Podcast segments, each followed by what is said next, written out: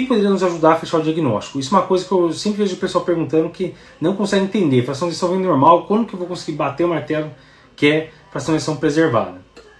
Para isso, a diretriz de, eh, de IC de 2021 trouxe várias coisas interessantes. E uma das coisas interessantes foram os scores para utilizar para esse paciente. Se você está em dúvida, não está claro que é uma CFEP, aplique um dos scores. São dois scores que eles trazem: H2FPF e o HFA-PF, que é da Heart Failure Association Europeia.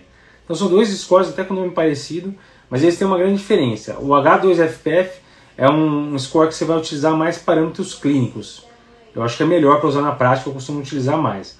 O HFA-PF é um score que utiliza vários parâmetros ecocardiográficos, então vê pressão de enchimento, esse sobre linha, linha lateral, vê massa ventricular e vê BNP. O BNP o H2FPF não vê.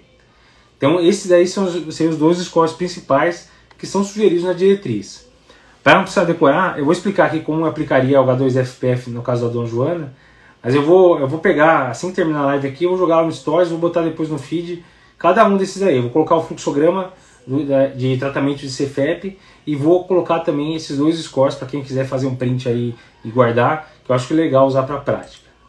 Então vamos ver como que gente aplicaria então o H2FPF. H2FPF então é um score que a gente vai usar, é um mnemônico, igual a gente do Cardiopapers gosta, adora de fazer, eles também fizeram. Então H2F, H2 seriam 2H, então H de heavy, obesidade, então paciente com IMC acima de 30 ganharia 2 pontos.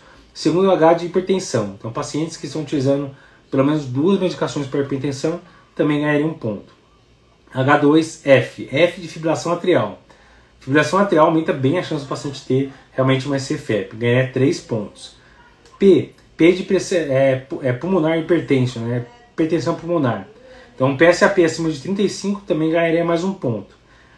E, do PF, E de Elder seria idade, então uma idade acima de 60 anos ganharia mais um ponto. E F de Feeling Pressure, que seria pressão de enchimento, que eu falei, aquele parâmetro que é o que é mais fidedigno no ecocardiograma, seria o E sobre a linha, que acima de 9 já vem alterado, já ganharia mais um ponto. Então, o que a dona Joana pontuaria aqui? Ela ganharia dois pontos de obesidade, ganharia um ponto de hipertensão, ganharia um ponto de pressão pulmonar, né? ela tinha 40, acima de 35 ganhou um ponto, ganharia mais um ponto de idade, 5 pontos, e um ponto de sobre que o dela era 15, né? acima de 9 pontua. Então ela ganharia 6 pontos.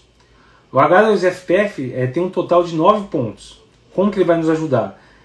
A gente fala que intermediário, o ideal é decorar o intermediário, que daí você sabe o que é baixo e alto risco. Intermediário é de 2 a 5. Então, se o paciente tiver 0 ou 1 um ponto do H2FPF, não é CFEP. Desencana, pense em outra coisa. Pense em problema pulmonar, anemia, tireoide, pense em alguma outra coisa.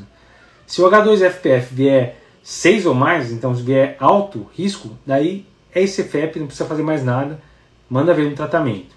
E se cair entre 2 e 5, que seria intermediário, aí o ideal seria fazer algo a mais, que eu vou discutir no fluxograma. Então essa ganharia 6, bateu o martelo, é CFEP.